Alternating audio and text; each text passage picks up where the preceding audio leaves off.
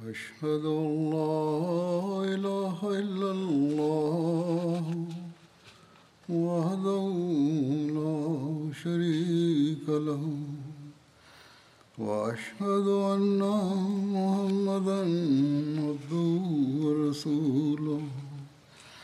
أما بعد فأعوذ بالله من الشيطان الرجيم. بسم الله الرحمن الرحيم. الحمد لله رب العالمين. الرحمن الرحيم. مالك يوم الدين. إياك نعبد وإياك نستعين. اهدنا الصراط المستقيم صراط الذين أنعمت عليهم غير المغضوب عليهم ولا الضالين Я рассказывал о событиях, произошедших после битвы при Бадре. Из этих событий, с одной стороны, мы узнаем о жизни посланника Аллаха, мир ему и благословение Аллаха, а с другой стороны, мы узнаем об истории ислама. И также, если мы изучаем историю, то знаем о неверных повествованиях, которые представили перед другими неправильный образ ислама, и противники пользуются этим для того, чтобы оскорблять ислам, и радикальные мусульмане также используют их для своих целей. Первое событие из тех событий, о которых я хочу рассказать сегодня, относится к Умеру ибн Вахбу. После поражения неверных в битве при Бадре он приехал из Мекки в Медину с целью отомстить посланнику Аллаха, мир ему и благословение Аллаха. Но по предопределению Аллаха произошло так, что он принял ислам. Подробности этого следующие. Написано, что одним из пленных битвы при Бадре был Вахб ибн Умейр, который позднее стал мусульманином. Его взял в плен Рифаа ибн Рафии. Его отец Умейр был одним из вождей курайшитов, и он подвергал посланника Аллаха, мир ему и благословение Аллаха, и его сподвижников страданиям. Рассказывается, что однажды в Мекке Умейр и Сафван бин Умея сидели у Хатима. Сафван в то время еще не был мусульманином. Они вспоминали о своем поражении в битве при Бадре и своих убитых вождях. Сафан сказал, «Клянусь Богом, после убийства наших вождей нам незачем жить». Умайр согласился, «Клянусь Богом, это так. Если бы у меня не было долгов и не было заботы о детях и жене, то я бы под предлогом увидеться с сыном, находящимся в плену, пошел бы к Мухаммаду и убил бы его. Сафван сказал, «Я возьму на себя оплату твоих долгов и обеспечение нужд твоей семьи. Я стану их покровителем. Иди и убей Мухаммада». Умайр обрадовался и сказал, «Никому не говори об этом, и Савван обещал ему никому не говорить об этом. Умейр пошел домой, наточил свой меч, натер его ядом и отправился в путь из Мекки в Медину. Когда он прибыл в Медину, он пошел в мечеть, и там сидел Хазрат Умар, да будет доволен им Аллах, вместе с несколькими мусульманами, и они вспоминали битву при Бадре. Когда Умейр усадил свою верблюдицу у двери мечети Аннабави, мечеть пророка, Хазрат Умар увидел в руке Умейра меч, и увидев это, он понял, что этот враг Аллаха, Умейр бин Вахб, появился с плохим намерением. Хазрат Умар, да будет доволен им Аллах, сразу же пошел к посланнику Аллаха, мир ему и благословение Аллаха, зашел в его комнату и сказал, «О посланник Аллаха, враг Аллаха, Умейр бин Вахб, пришел с обнаженным мечом». Посланник Аллаха, мир ему и благословение Аллаха, сказал, «Приведи его ко мне». И Хазрат Умар привел его к посланнику Аллаха, мир ему и благословение Аллаха, держа в руке рукоять его меча, который висел у него на шее, и, обращаясь к нескольким ансарам, он сказал, «Идите вместе со мной и встаньте рядом с посланником Аллаха, мир ему и благословение Аллаха, и будьте на чеку, ибо я не доверяю ему». Обращаясь к Хазрату Умару, посланник Аллаха, мир ему и благословение Аллаха, сказал, «О, Умар, убери от него свои руки и оставь его». И, обратившись к Умейру, посланник Аллаха, мир ему и благословение Аллаха, сказал, «О, Умейр, подойди ко мне».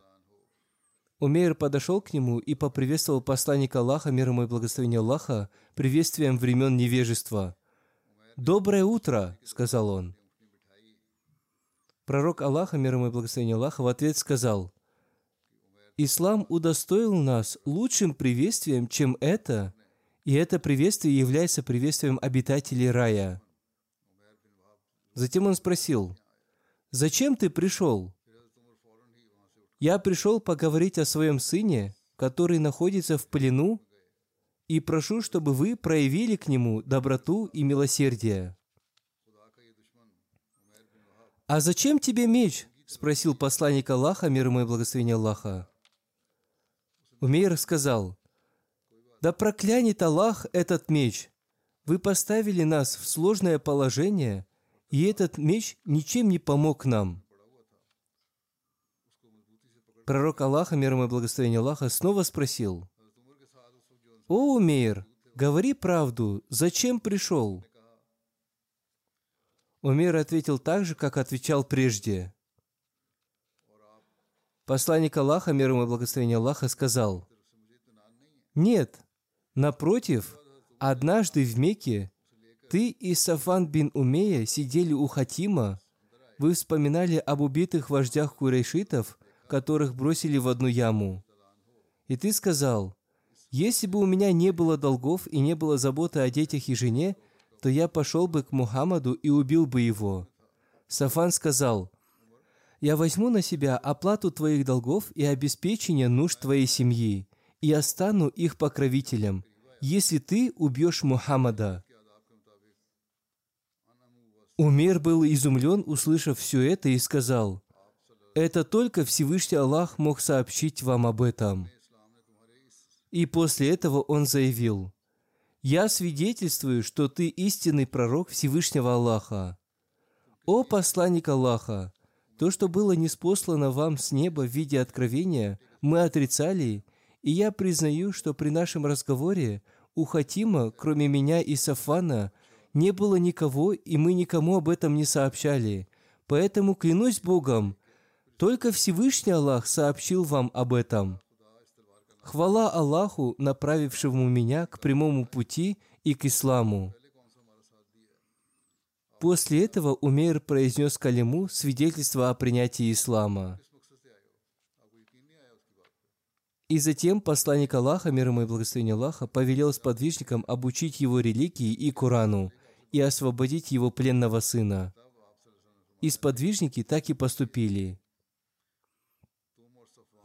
Затем Умейр сказал, «О посланник Аллаха, прежде чем я старался погасить свет Аллаха и подвергал мучениям тех, кто принял религию Аллаха, и теперь я желаю, чтобы вы отправили меня в Мекку, чтобы я призывал людей к Аллаху и Исламу.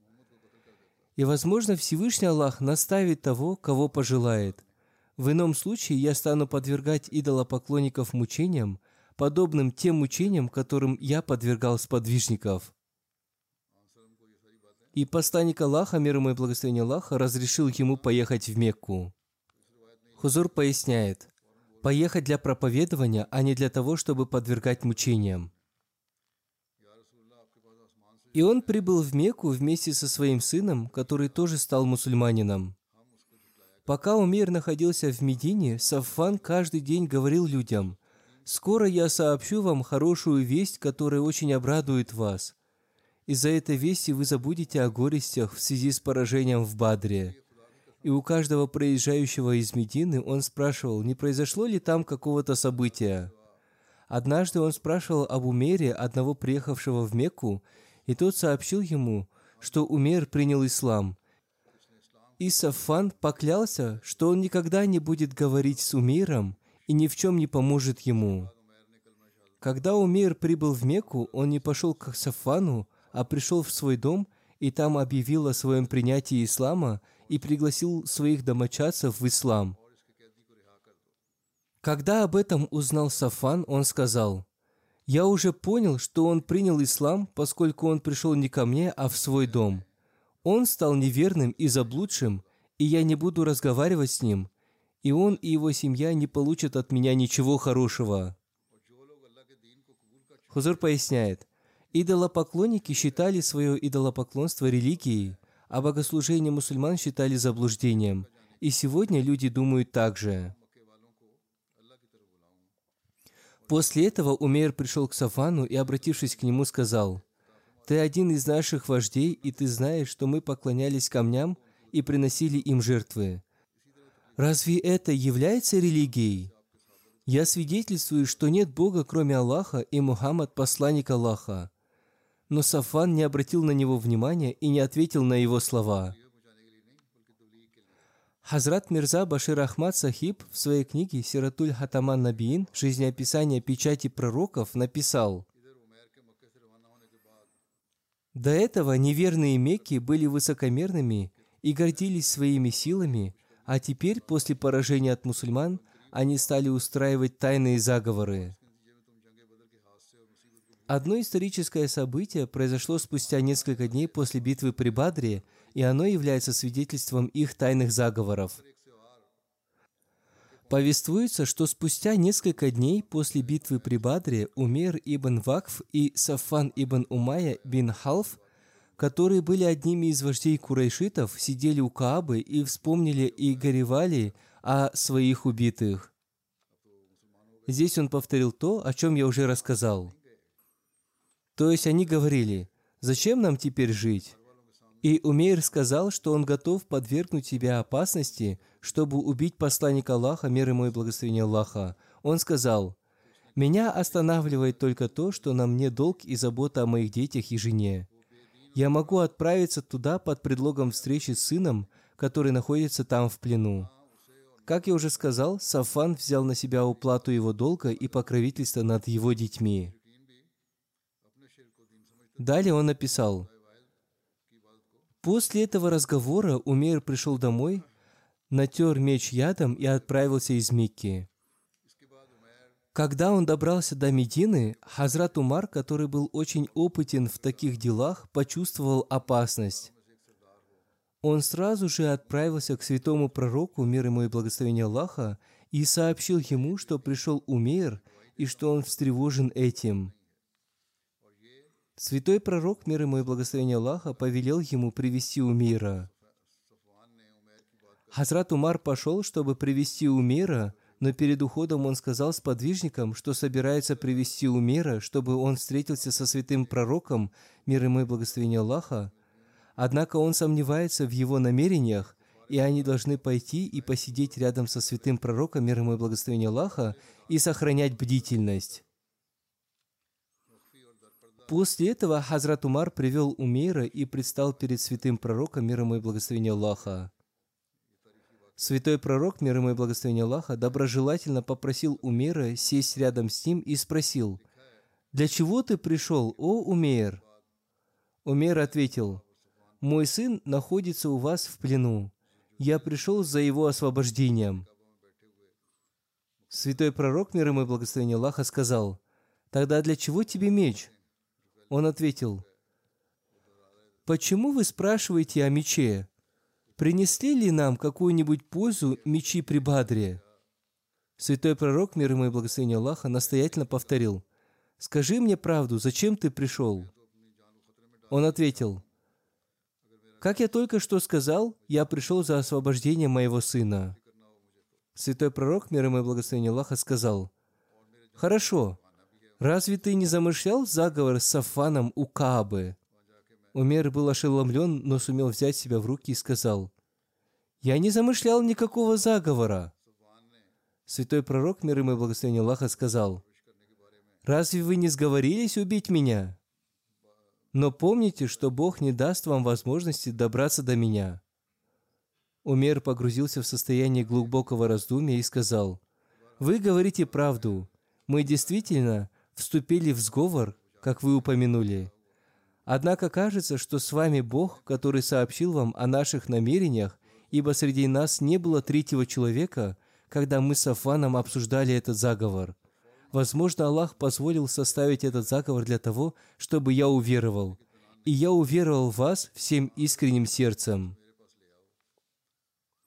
Святой пророк, мир ему и благословение Аллаха, обрадовался принятию миром ислама и сказал сподвижникам, «Теперь он ваш брат, обучите его учению ислама и освободите его пленника». Таким образом, Умер ибн Вахб стал мусульманином, и прошло совсем немного времени, как он заметно продвинулся в своей вере и в искренности. В конце концов, он был настолько очарован светом истины, что убедил святого пророка, мир ему и благословение Аллаха, разрешить ему отправиться в Мекку, чтобы он мог проповедовать живущим там людям. Святой пророк, мир ему и благословение Аллаха, дал ему разрешение, и он, достигнув Мекки, тайно обратил в ислам многих людей посредством своего страстного проповедования. В свою очередь, Сафван с нетерпением ждал известия об убийстве святого пророка, мир ему и благословение Аллаха, и говорил курайшитам, что скоро они услышат хорошую новость. И когда он узнал, что Умейр стал мусульманином, он едва не сошел с ума, позже он и сам стал мусульманином о лицемерных мусульманах. После битвы при Бадре некоторые люди стали лицемерными мусульманами. Одним из них был Абдуллах ибн Убай ибн Сулюль. Алама ибн Касир, давая толкование 9 и 10 аятов сура Аль-Бакара, пишет, «Когда произошла битва при Бадре, и Всевышний Аллах сделал свое слово одерживающим верх, и увенчал ислам и мусульман честью, Абдуллах ибн Убай ибн Сулюль был одним из вождей Медины и был из племени Бану Хазрач. И со времен невежества племена Бану Хазрач и Аус хотели сделать его своим правителем. Согласно одному повествованию, люди уже приготовились к его коронации. И именно в это время появилось благо, то есть ислам. И люди начали принимать ислам и забыли о нем. И по этой причине он возненавидел ислам и мусульман. Когда произошла битва при Бадре, он понял, что эта религия одерживает победу. Сначала он думал, что мусульман мало. Однако после битвы при Бадре он видел, что ислам одерживает победу, и начал беспокоиться. И он принял ислам на показ. Следуя за ним, его приверженцы тоже приняли ислам – и среди них были также и люди книги. Хазрат Мирза Башир Ахмад Сахиб, упоминая о нем, пишет, «До сих пор многие люди из племени Аус и Хазрач все еще продолжали твердо придерживаться многобожия. Победа мусульман в битве при Бадре вызвала среди них движение к принятию ислама, и многие из них, став свидетелями этой великой и удивительной победы, убедились в истинности ислама. После этого вера в идолов в Медине очень быстро стала приходить в упадок. Однако были и такие, в чьих сердцах эта победа ислама разожгла огонь злобы и ревности. Посчитав неразумным открыто выступать против, они сделали вид, что приняли ислам, но тайно стремились искоренить его и присоединились к партии лицемеров. Наиболее выдающимся среди них был Абдулла ибн Убай ибн Сулюль, который был очень известным вождем племени Хазрач. Из-за прибытия святого пророка, мир ему и благословения Аллаха, в Медину, он уже пережил удар от того, что он будет лишен лидерства. После битвы при Бадре этот человек внешне стал мусульманином, но его сердце было переполнено злобой и враждебностью к исламу. Он стал лидером лицемерия и тайно стал вынашивать серию заговоров против ислама и святого пророка, мир ему и благословения Аллаха. Таким образом, из событий, которые развернулись далее, станет очевидно, что в определенных случаях этот человек становился средством создания очень трудных ситуаций для ислама. Эта история является очень длинной. Газва Бану Сулейм или Каркаратуль Кудр. Спустя несколько дней после возвращения из Бадра посланнику Аллаха, мир ему и благословение Аллаха, сообщили, что люди из племен Бану Сулейма и Бану Катфан собрались в местности Каркаратуль Кудр и планируют нападение на Медину. Хузур поясняет, Каркаратуль Кудр – это пустынное место, в котором был один источник под этим же названием – оно находится на расстоянии 96 миль от Медины на пути в Сирию через Наджат. Получив это известие, посланник Аллаха, мир ему и благословение Аллаха, решил немедленно выступить вперед, чтобы предотвратить осуществление плохих намерений племен Бану Сулейма и Бану Катфан. И таким образом посланник Аллаха, мир ему и благословение Аллаха, вместе с тремя стами сподвижников отправился в сторону Каркаратуль-Кудар – различные мнения относительно этого похода. Согласно Ибн Исхаку, через семь дней после возвращения с битвы при Бадре, посланник Аллаха, мир ему и благословение Аллаха, отправился в этот поход в конце Рамазана или на втором году по хичре в месяц Шаваль. В Табакат Ибн Саада написано, что поход Бану Сулейм начался 6 числа в месяц Чумада Аль-Афваль. Вагди считает, что этот поход произошел в середине месяца Мухарам в третьем году по хиджре, и посланник Аллаха, мир ему и благословение Аллаха, сам возглавил этот поход, его знаменосцем был Хазрат Али, и цвет исламского знамени был белым. На время своего отсутствия посланник Аллаха, мир ему и благословение Аллаха, назначил наместником Медины Хазрата Абдулла ибн Мактума – также повествуется, что он назначил наместника Медины Сиба ибн Урфута Гифари. Разногласия между этими двумя повествованиями разрешаются следующим образом. Хазрат Сибаа был назначен для решения административных вопросов, а Абдулла ибн Мактум был назначен для проведения намазов. Одним словом, когда люди племен Бану Сулейма и Бану Катфан узнали о неожиданном прибытии исламского войска из 300 человек – они от страха убежали и поднялись на вершины холмов. Когда посланник Аллаха, мир ему и благословение Аллаха, вместе со своим войском прибыл в Аль-Кудр, он нашел там следы верблюдов и вырытые водоемы, но не нашел там ни одного врага. Посланник Аллаха, мир ему и благословение Аллаха, отправил один отряд в верхнюю часть долины, а сам отправился в среднюю часть долины, не встречая никакого противодействия, и там он увидел нескольких пастухов этих племен, среди них был раб по имени Ясар. Посланник Аллаха, мир ему и благословение Аллаха, спросил его относительно людей Бану Сулейма и Бану Катфан, и он ответил, что ничего не знает о них. Он сказал, что он только поит здесь верблюдов, некоторые через пять дней, а некоторых через каждые четыре дня. Жители ушли в верхнюю часть долины, и мы не имеем с ними никакого дела – кроме того, что поим их верблюдов. Посланник Аллаха, мир ему и благословение Аллаха, задержал всех пастухов и верблюдов племени Бану Сулейма, поскольку их люди прибыли с намерением совершить нападение на мусульман. Одним словом, посланник Аллаха, мир ему и благословение Аллаха, оставался там три дня, согласно другой версии, десять дней. И сколько бы дней он ни провел там, никто не посмел выступить против него. И таким образом посланник Аллаха, мир ему и благословение Аллаха, вернулся в Медину с победой без какого-либо сражения. В одном повествовании говорится о том, что верблюдов, которых они забрали в качестве трофеев, было 500. И он забрал из них одну пятую часть себе, а остальных 400 раздал мусульманам. Каждый участник похода получил по два верблюда, и всего их было двести. Раб по имени Асар попал в долю посланника Аллаха, мир ему и благословение Аллаха, и он освободил его.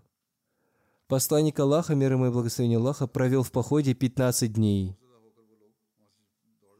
Хазрат Мирза Башир Ахмад Сахиб в своей книге «Сиратуль Хатаман Набиин. Жизнеописание печати пророков» в связи с этим написал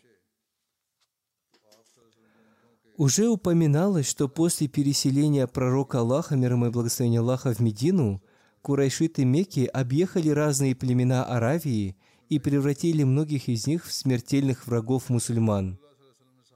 Среди этих племен, с точки зрения силы и численности, наиболее примечательными были два племени, проживающие в центральном регионе Аравии, известном как Нечт.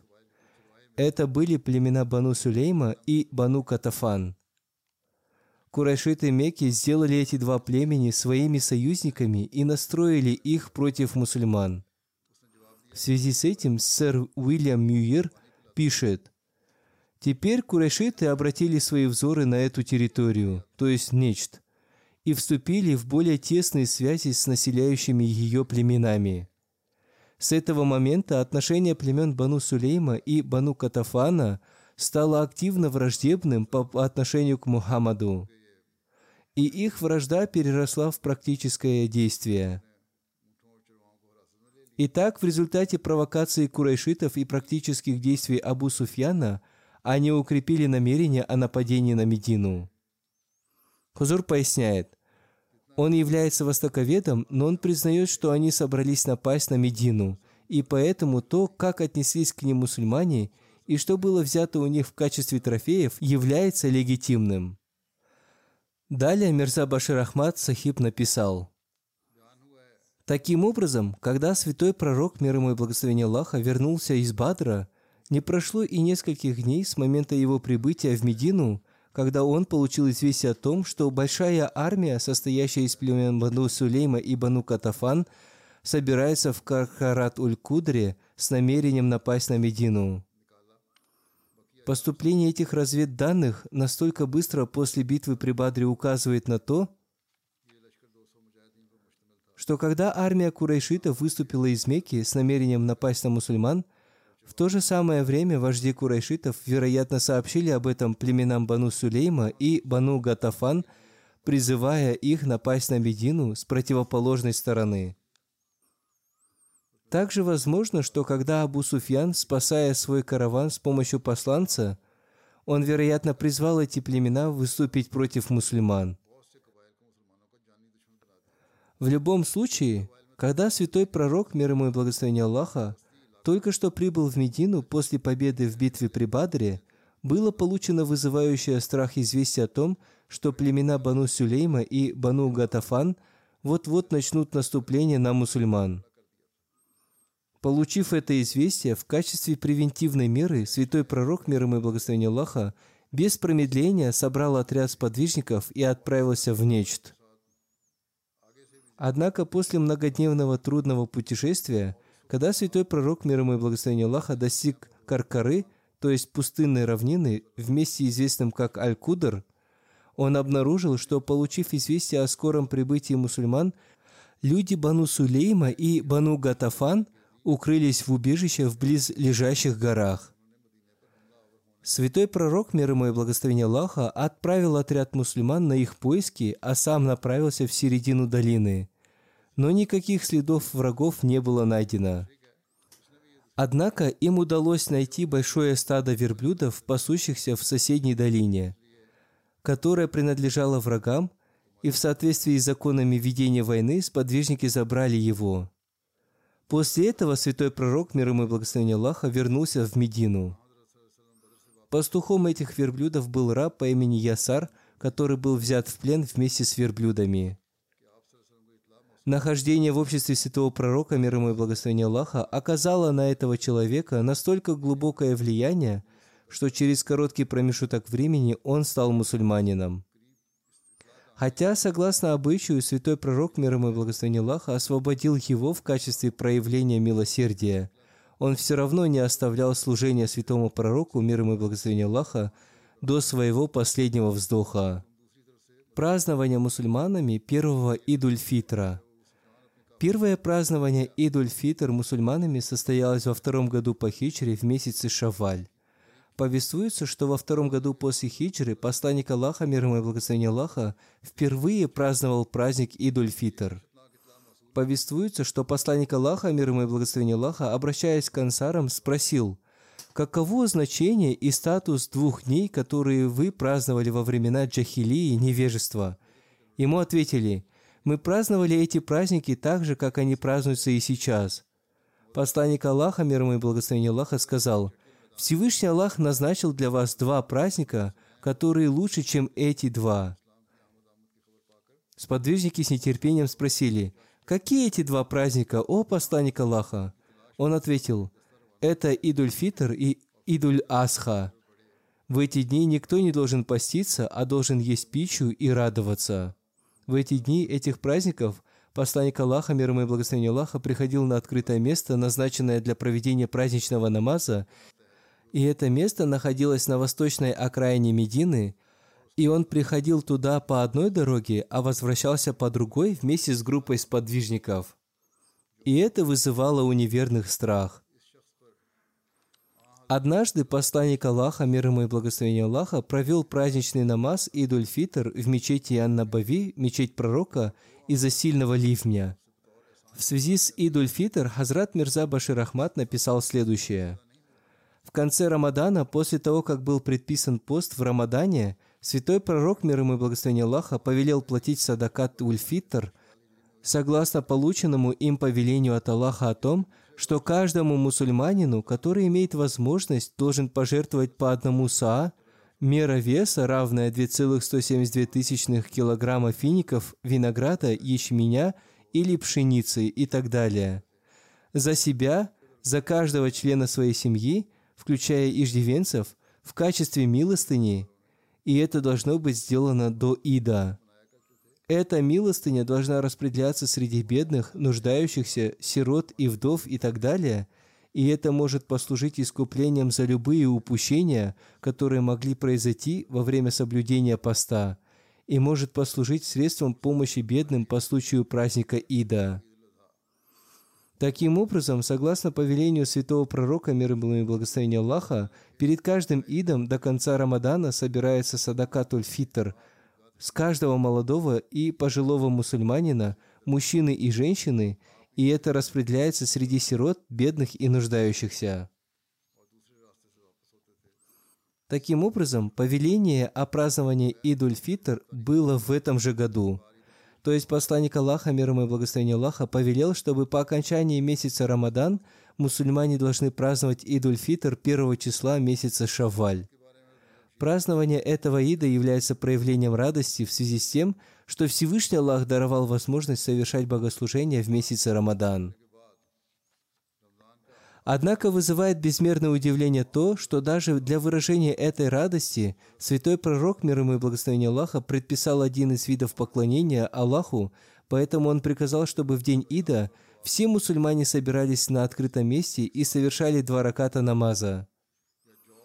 Затем, после этого намаза, мусульмане, несомненно, должны также внешне выражать свою радость, потому что когда душа испытывает радость, тело также имеет право разделить ее – в действительности ислам назначил празднование Ида в конце всех значимых форм поклонения, которые соблюдаются коллективно. Например, идом всех намазов является пятничная молитва, которая совершается после совершения намаза в течение недели. И этот ид, праздник в исламе, называется самым значимым из всех идов праздников. Затем есть ид поста, идуль фитр, который наступает в конце Рамадана. Есть также Ид Хаджа, Идуль Адха, который празднуется во второй день хаджа. Все эти иды, праздники, сами по себе являются формой поклонения. Таким образом, иды, праздники в исламе обладают удивительным великолепием и проливают яркий свет на суть ислама – и это дает возможность оценить, насколько ислам желает, чтобы каждое действие мусульманина было связано с поминанием Аллаха. В этом заключается важность идов, праздников, о которой всегда надо помнить, чтобы празднование ида не означало только веселье, а вместе с этим следует поминать Всевышнего Аллаха и поклоняться Ему. Далее он написал, «Я вынужден отвлечься от истории, иначе я бы подробно рассказал о том, как ислам связал каждое действие, высказывание и поступок мусульманина с поминанием Аллаха. Это происходит до такой степени, что даже при выполнении простых повседневных действий, таких как стояние и сидение, передвижение, сон и пробуждение, прием пищи и питье, купание, переодевание, ношение обуви, выход из дома и вхождение в него, отъезд или возвращение из путешествия, продажа или покупка чего-либо, подъем или спуск с высоты, вход в мечеть или выход из нее, встреча с другом – столкновение с врагом, наблюдение новолуния, приближение к жене. Таким образом, так или иначе, начало и завершение каждого отдельного дела связано с поминанием Аллаха, и даже чихание и зевота связаны с поминанием Аллаха. Одним словом, таким является учением ислама, которое каждый мусульманин всегда держит в поле своего зрения, и перед каждым делом он должен поминать Всевышнего Аллаха. Далее он написал, «При таком положении дел, если идолопоклонники Аравии указывали на святого пророка, мир ему и благословение Аллаха, который принес это учение, но в отношении которого неверующие думали, что он создал это учение по собственной воле, как на сошедшего с ума от любви к Богу, то в этом не было ничего удивительного. Это правда, что для мирского человека все это показалось бы ничем иным, как безумием. Однако человек, осознавший реальность своего собственного бытия, знает, что в этом и есть сама суть жизни. Истинная жизнь заключается в том, чтобы человек постоянно поминал Всевышнего Аллаха. Два сомнительных и ложных события. Относительно этого периода времени также упоминаются два сомнительных события, которые якобы произошли после битвы при Бадре и до битвы при Ухуде, но если мы посмотрим на них даже поверхностно, то они окажутся вымышленными рассказами. Первое событие относится к убийству Асмы бинт Марван. Повествуется о том, что ее убили. Подробности этого следующие. Повествуется, что Хазрат Умер ибн Ады Хитми был сподвижником, который лишился зрения, и Хазрат Умер стал первым мусульманином из племени Бану Хитма – во втором году по хичере, в последние пяти дней Рамадана, посланник Аллаха, мир ему и благословение Аллаха, якобы отправил Хазрата Умера к одной иудейке по имени Асма бинт Марван для ее убийства. Она была женой Марсада ибн Зейда ибн Хисна Ансари, который стал мусульманином. Причиной повеления о ее убийстве было то, что она оскорбляла ислам, настаивала людей против посланника Аллаха, мир ему и благословение Аллаха, и декламировала оскорбительные стихи. Согласно еще одному повествованию, она бросила грязные одежды в мечеть Аннабави, мечеть пророка, и таким образом она причиняла мучения посланнику Аллаха, мир ему и благословение Аллаха, и мусульманам. Хузур сказал, выдумавший эту историю, это тоже добавил в свой рассказ. Повествуется, что после повеления посланника Аллаха, мир ему и благословение Аллаха, Хазрат Умейр в темноте ночи вошел в ее дом – в это время ее дети спали рядом с ней, и она кормила младенца грудью.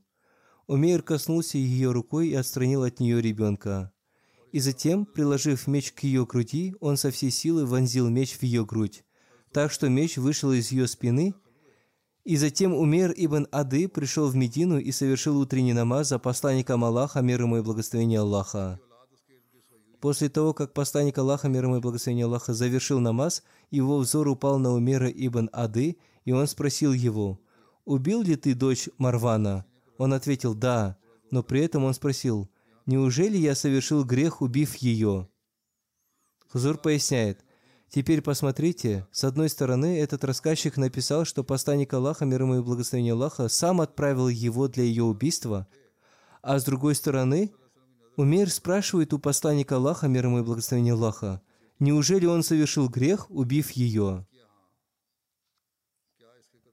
Далее в этом повествовании написано, В ответ посланник Аллаха, мир ему и благословение Аллаха, произнес одно редкое выражение на арабском языке, которое означает, что из-за этого даже две козы не станут бодаться друг с другом. То есть ее кровь была настолько презренной, что даже противники не станут противодействовать из-за нее. Говорят, что это выражение, которое произнес посланник Аллаха, мир ему и благословение Аллаха, они не слышали ни от кого, кроме него. Оно встречается только в этом повествовании – Одним словом, после этого события посланник Аллаха, мир ему и благословение Аллаха, дал Умеру имя Басир, то есть «видящий». И Хазрат Умар бин Хатаб, обращаясь к сподвижникам, сказал, «Посмотрите на слепого, который провел ночь в повиновении Богу». На это посланник Аллаха, мир ему и благословение Аллаха, сказал, «Не называйте его слепым, а называйте его видящий». Еще в одном повествовании событие убийства Асмы описывается следующим образом – когда посланник Аллаха, мир ему и благословение Аллаха, намеревался убить Асму бинт Марван, обращаясь к людям, он сказал, «Кто спасет нас от этой женщины?» В ответ на это Умер бин Ады сказал, «Я беру эту ответственность на себя». И после этого он пришел к Асме, когда она торговала финиками. Умер указал на финики, лежавшие перед ней, и сказал, «Есть ли у тебя финики лучше этих?» Она сказала, «Да». И сказав это, она вошла в свой дом и наклонилась, чтобы взять финики. И в это время, рассказал Умейр, я посмотрел по сторонам и затем ударил ее по голове и убил ее. После ее убийства посланник Аллаха, мир ему и благословение Аллаха, обращаясь к сподвижникам, сказал, «Если вы хотите посмотреть на человека, который помог Аллаху и его посланнику, посмотрите на Умейра». Еще в одном повествовании говорится о том, что когда посланник Аллаха, мир ему и благословение Аллаха, назначил дозволенной кровь Асмы бинт Марван, Хазрат Умейр, который поклялся, что если посланник Аллаха, мир ему и благословение Аллаха, вернется в целости и сохранности из Бадра, то он убьет Асму. И когда посланник Аллаха, мир ему и благословение Аллаха, вернулся с Бадра с победой, Хазрат Умейр, выполняя свою клятву, пошел в дом Асмы и убил ее. Еще в одном повествовании говорится, что когда Хазрат Умейр, убив Асму бинт Марван, пришел в свой квартал, он увидел, что сыновья этой женщины вместе с группой людей хоронили свою мать. Увидев Умейра, они сказали, «Умейр, ты убил ее?» Он ответил, «Да». И затем он произнес следующие слова, «Ухищряйте против меня и не давайте мне отсрочку».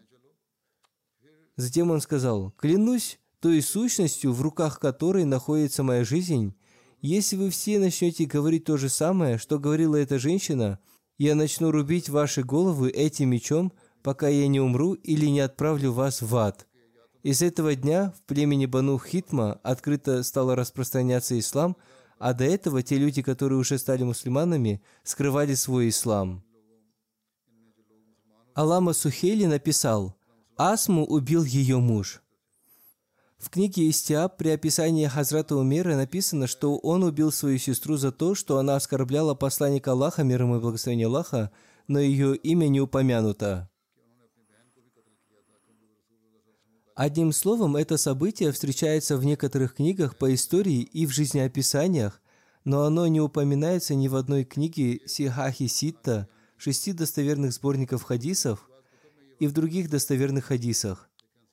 Истина состоит в том, что некоторые люди, жившие в более позднее время, включали в свои книги подробные вымышленные и сфабрикованные события. И теперь многие берут подобные события в качестве аргумента и пользу наказания за богохульство, и сегодняшние мулы, ссылаясь на подобные события, говорят «убейте за богохульство». В то же время, как в исламском шариате нет никакого наказания за богохульство – и подобные события не имеют никакого значения. Кроме этого, если мы проведем аналитическое исследование этого события, то узнаем, что этот хадис прежде всего слаб с точки зрения иснада, цепочки передатчиков. Аллама Альбани объявил этот хадис сложным и недостоверным.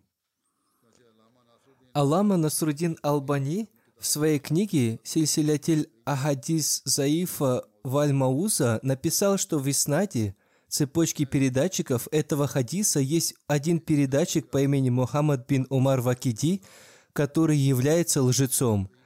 А Ибн Муин назвал этот хадис слабым. Кроме этого, если рассмотрим это повествование с точки зрения дираята, логики, то появляется много вопросов. Например, как этот сподвижник добрался до дома этой женщины один, если он был слепым? Здесь они могут сказать, что он, вероятно, знал этот путь. Это было бы возможно, если бы он часто ходил туда. Или мог бы туда попасть, касаясь дорогу тростью.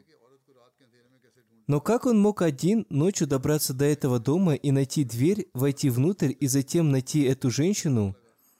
И как он узнал, что она кормит ребенка грудью?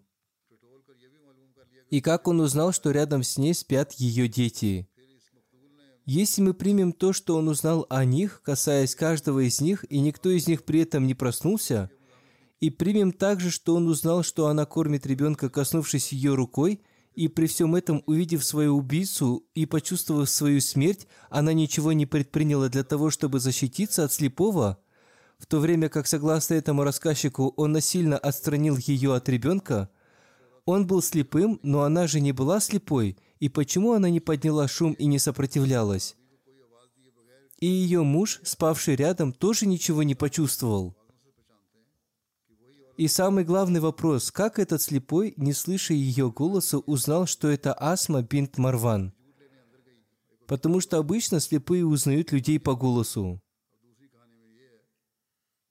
В другом повествовании было сказано, что когда эта женщина зашла в дом, чтобы взять финики, то этот сподвижник, посмотрев по сторонам и никого не увидев, убил ее.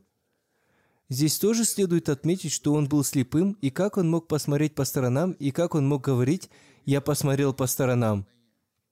И кроме этого, когда он увидел финики, то, будучи слепым, как он мог узнать, что эти финики некачественные? Они могут сказать, что он узнал об этом, пощупав их рукой. Хорошо, это мы примем. Тем не менее, слова о том, что он посмотрел по сторонам, мы никак не можем принять. В одном повествовании было рассказано о том, что после убийства этой женщины этот сподвижник пришел к посланнику Аллаха, мир ему и благословение Аллаха, чтобы сообщить ему об этом. Но когда он вернулся, он увидел, что ее сыновья хоронят ее. Здесь тоже следует отметить то, как за короткий промежуток времени ее сыновья пришли, чтобы похоронить ее. Кроме всего этого, есть исследования наших исследователей, о которых я тоже хочу рассказать.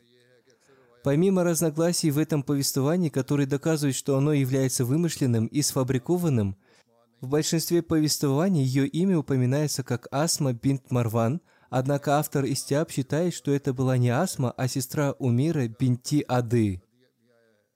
И также в большинстве повествований ее убийцу называют Умир ибн Ады, а в некоторых повествованиях его имя пишут как Амар ибн Ады. Ибн Дурейт назвал его Гишмир – Согласно некоторым повествованиям, убийца не был тем, о ком сказано в выше приведенных повествованиях. Напротив, ее убил некий человек из племени, когда она торговала финиками. Согласно Ибн Саада, убийство произошло в полночь, а согласно повествованию Заркани, это произошло днем или ближе к вечеру, поскольку в это время она торговала финиками. Кроме этого, в способе убийства тоже есть разногласия – в одних повествованиях говорится, что ее задушили, в других, что ее убили, пронзив мечом, когда она спала ночью. Или она была убита, когда она торговала финиками, ее задушили, когда она зашла в свой дом, чтобы взять финики. В Сират Ибн Хишама написано, что когда был убит Абу Афак, она стала лицемеркой. Отсюда становится ясно, что она была мусульманкой, но после убийства Абу Афака она стала лицемеркой. Если она была мусульманкой, то как она могла написать оскорбительные стихи в адрес пророка Аллаха, мир ему и благословение Аллаха, и как она могла оскорбить мечеть Аннабави, мечеть пророка? Согласно повествованию Вакиди, Умейр сказал, что на нем лежит клятва о том, что он обязательно убьет ее, если посланник, мир ему и благословение Аллаха, вернется из Бадра в Медину. И согласно автору Даира Муариф Сират Мухаммад – Умейр был слепым, и поэтому он не участвовал в битве при Бадре. И этот же автор в контексте этого события, упомянув повествование в Акиде, написал, что он, будучи слепым, участвовал в битвах. Одним словом, они смешали ложные повествования с другими повествованиями. Если это событие не является ложным и сфабрикованным, то почему оно не упоминается в таких книгах по истории, как Тарих Ибн Табари и Тарих Ибн Касира? О нем очень коротко упоминается только в Табкат Уль-Кубра Ибн Саад, в то время как другие книги совсем не упомянули о нем. Об этом событии подробно написал только Вакиди, а в книгах хадисов его тоже нет, в то время как авторы этих сборников включили в свои книги все хадисы, которые относятся к посланнику Аллаха, мир ему и благословение Аллаха. Но почему они не включили в них это событие? И кроме этого, согласно повествованию, посланник Аллаха, мир ему и благословение Аллаха, сам отправил его убить ее, а этот сподвижник спросил, не совершил ли он грех, убив ее. Одним словом, если бы это событие действительно произошло, то иудеи сказали бы, что мусульмане первыми нарушили договор, убив Асму бинт Марван, и этим они хотели нарушить мир в Медине. Авторы Арузуль Анф и Тарих ат-Табари согласны с тем, что первым конфликтом между иудеями и мусульманами является газ в Бану Кейнка. Одним словом, отсутствие какой-либо реакции на это со стороны иудеев – делает это событие сомнительным и, напротив, доказывает его ложность. Радикальные мулы, придавая значение такого рода событиям, оскорбляют прекрасное учение ислама, и сегодня, измышляя подобные истории, они проявляют жестокость в отношении мусульман Ахмади, и этим они подстерегают людей против мусульман Ахмадии. Второе событие похоже на это событие, и о нем я расскажу в следующий раз, иншаллах. И ясным образом доказывается, что это событие тоже является ложным.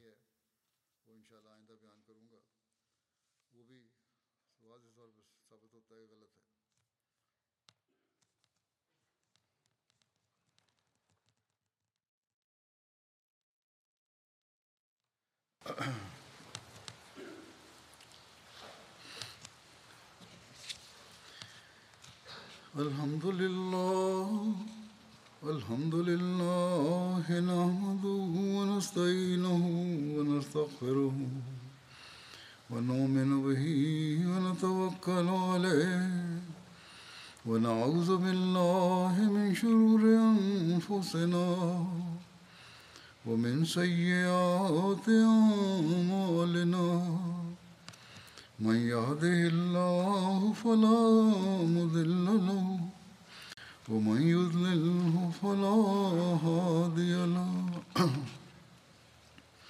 ونشهد أن لا إله إلا الله ونشهد أن محمدا عبده ورسوله عباد الله رحمكم الله. إن الله يأمر بالعدل واللسان وإيتاء ذي القربى وينهى عن الفحشاء والمنكر والبغي يعظكم لعلكم تذكرون. اذكروا الله يذكركم ودوه يستجب لكم ولذكر الله أكبر.